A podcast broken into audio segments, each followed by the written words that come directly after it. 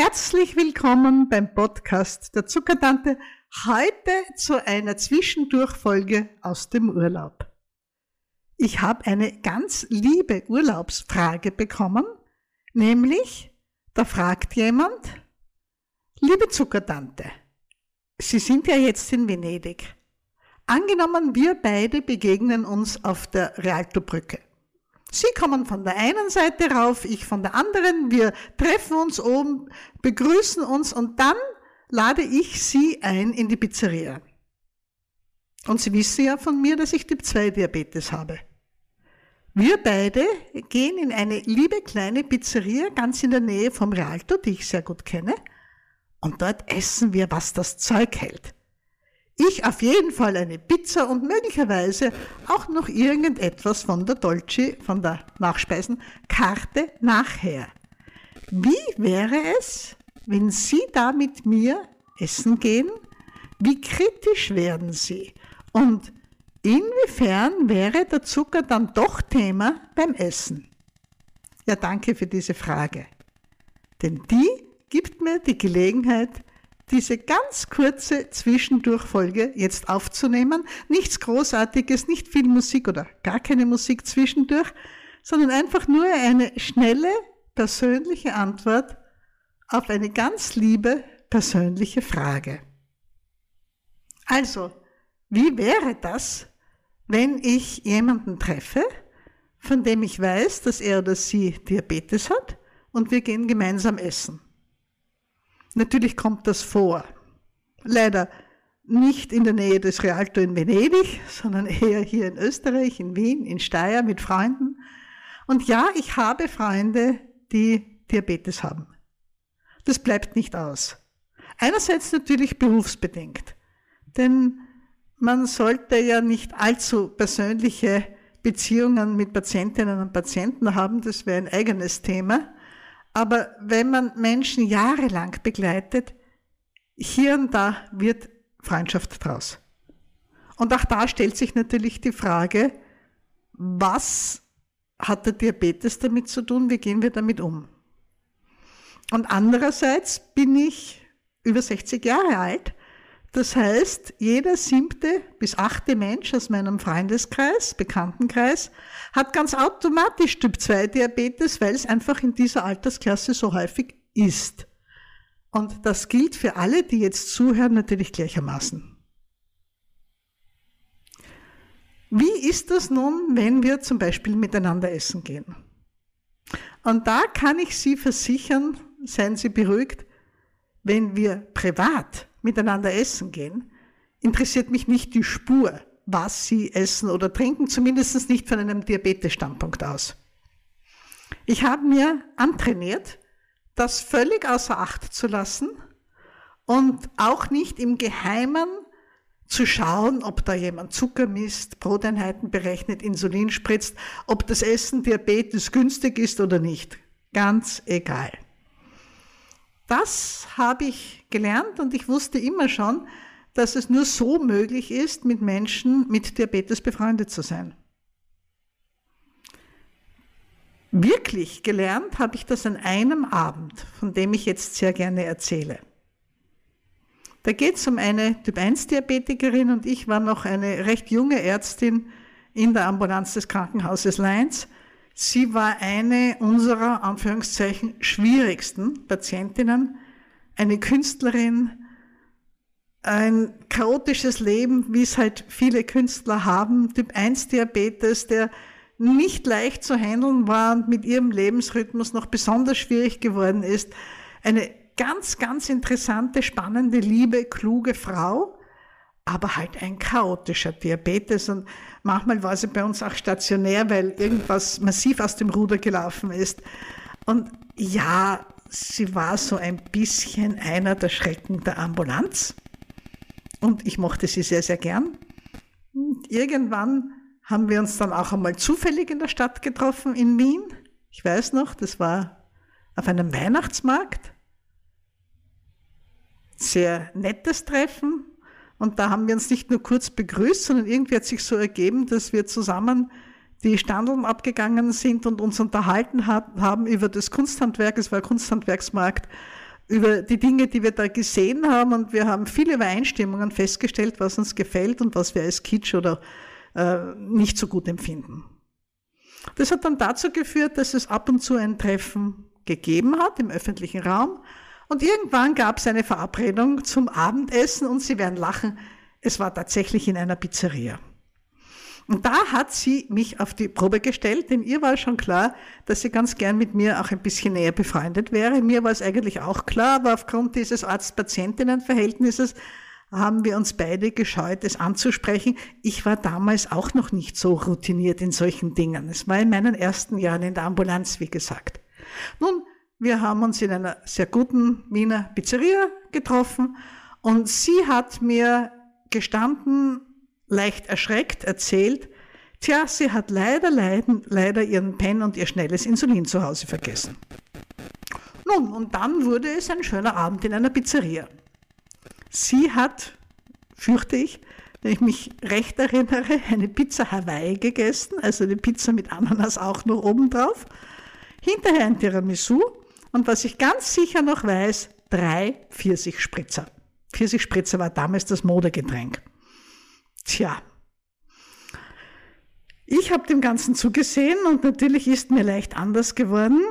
Alles zusammen reden wir hier von 20, circa 20 Broteinheiten und das bei Typ 1 Diabetes ohne Insulin. Aber es ist ihr Diabetes und es ist ihre Verantwortung. Sie weiß genug, sie ist geschult genug, ich habe mich tatsächlich zurückgehalten und ich habe auch schon ein bisschen das Gefühl gehabt, hier in einer Prüfungssituation zu sein.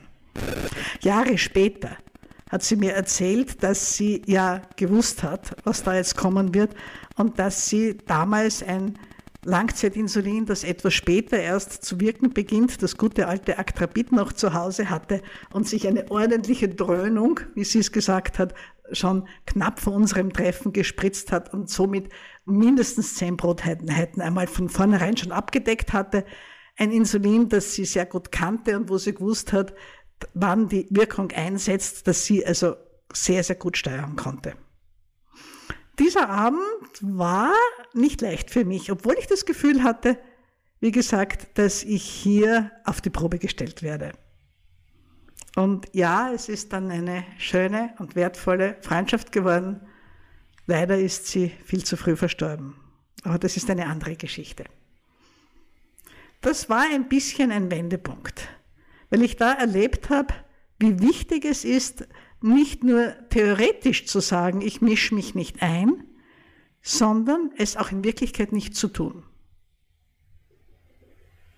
Ein bisschen später bin ich neben einer Typ-1-Diabetikerin im Flugzeug gesessen, auf einem mittellangen Flug. Und auch da habe ich es geschafft, nicht aufs Messgerät zu schielen, wie sie sich den Blutzucker gemessen hat. Und seither traue ich mich von mir selber zu behaupten, ich kann's. Ich kann Menschen mit Diabetes treffen in einem privaten Rahmen und die Diabeteskrankheit vollkommen außen vor lassen. Was anderes ist es, wenn Sie zu mir in die Ambulanz kommen oder heutzutage eben in die Ordination, dann sprechen wir über den Diabetes. Und nur so als Warnung für alle, die sich überlegen, einmal bei einem Diabetestag, einem Seminartag hier in Steyr dabei zu sein, am Seminartag ist das ganz anders. Da bin ich extrem streng. Diese Seminartage schauen ja so aus, dass ich mit einer Kleingruppe hier den ganzen Tag verbringe, mit Vorträgen, Spazierengehen, also leichter Bewegung, Entspannung und mit sehr, sehr diabetesgerechtem Essen. Also ein Tag für Ihren Diabetes, wie ich das so nenne. Einen Tag, wo wir uns miteinander darum kümmern, dass die Zuckerwerte möglichst gut werden durch eben sehr gutes, aber sehr gut ausgesuchtes, gut überlegtes Essen, etwas Bewegung und Entspannung. An diesem Tag gibt's keine Ausrutscher. Und auch wenn wir da in einem Lokal Mittagessen gehen, dann ist das Menü vorher schon bestellt, sehr, sehr gemüselastig natürlich. Und da bitte ich meine Teilnehmerinnen und Teilnehmer vor Ort durchaus keine Fruchtsäfte, keine gespritzten Fruchtsäfte, Fruchtsaftschorlen heißt das in Deutschland, Nichts dergleichen, keine Getränke, die Kohlenhydrate enthalten, das heißt zum Grund eigentlich nur Wasser, Mineralwasser oder meinetwegen ein Glas von einem Leitgetränk, wenn es denn sein muss. Andererseits, wenn wir uns am Abend davor schon treffen, was mit einigen der Teilnehmerinnen jedes Mal der Fall ist, weil viele ja von auswärts angereist kommen und das Seminar bei mir mit einem Mini-Urlaub in der wunderschönen Stadt Steyr verbinden und die Nacht davor schon hier irgendwo in einem Hotel schlafen, dann gehe ich mit diesen Teilnehmerinnen sehr gern am Abend davor in ein richtig gutes Gasthaus essen, wo ich gerne den Tisch bestelle und das ist ja im privaten Rahmen und da interessiert es mich überhaupt nicht, was jemand tut. Nur dann am nächsten Tag, im Seminartag, da geht's anders zur Sache, denn das soll ja ein Tag sein, der von früh bis spät gut ist für den Diabetes, gut ist für gute Zuckerwerte, wo wir versuchen an einem Tag all das anzuwenden, von dem wir wissen, dass es Menschen mit Diabetes gut tut. Und ja, da kann ein Tag schon eine spannende, schöne Erfahrung sein. Ich habe das jetzt einmal hier vor Ort gemacht und das allererste Mal war es nur online. Jetzt mache ich diese Tage für Leute, die zu mir nach Steyr kommen, als Präsenzseminar und für Leute, die online dabei sein wollen, eben als Online-Angebot. Alle haben erlebt an diesem Tag, wie gut sich Zuckerwerte beeinflussen lassen, wenn man sich einmal einen Tag Zeit nimmt für sich selber. Und für viele waren die Zuckerwerte dann nicht nur an diesem Tag besser, sondern waren die auch nachhaltig besser. Und manche Menschen machen solche Tage für den Diabetes jetzt immer wieder. Ich freue mich auch sehr. Unser nächster Diabetestag ist schon in 14 Tagen, am 25. November 23. Und wir haben sieben Teilnehmerinnen hier in Steyr. Ich halte die Gruppe bewusst klein. Und drei davon sind schon beim ersten Mal dabei gewesen und kommen jetzt wieder, was mich natürlich ganz besonders freut. So, ich hoffe, ich habe jetzt die Frage geklärt, wie das wäre, wenn wir uns auf der Rialto-Brücke treffen und Sie mich in eine Pizzeria einladen. Ich glaube, es würde gut gehen. Ich glaube, wir hätten viel Spaß miteinander und der Diabetes war überhaupt nicht das Thema. Und ich bin ziemlich sicher, dass der Fragesteller, der mir diese sehr charmante, auch sehr charmant formulierte Frage geschickt hat, diesen Podcast hört.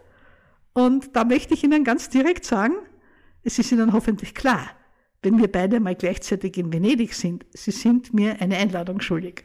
Nein, nicht ganz ernst gemeint natürlich. So ist das. Die nächste Podcast-Folge wird sich wieder um ein Diabetes-Thema drehen. Ich habe auch noch eine sehr liebe Frage zu einem persönlichen Thema, aber das nächste Mal machen wir wieder ein etwas Diabeteslastiges. Ich danke Ihnen, dass Sie auch bei dieser kürzeren Zwischendurchfolge zugehört haben. Die Zuckertante grüßt und wünscht allzeit gute Werte.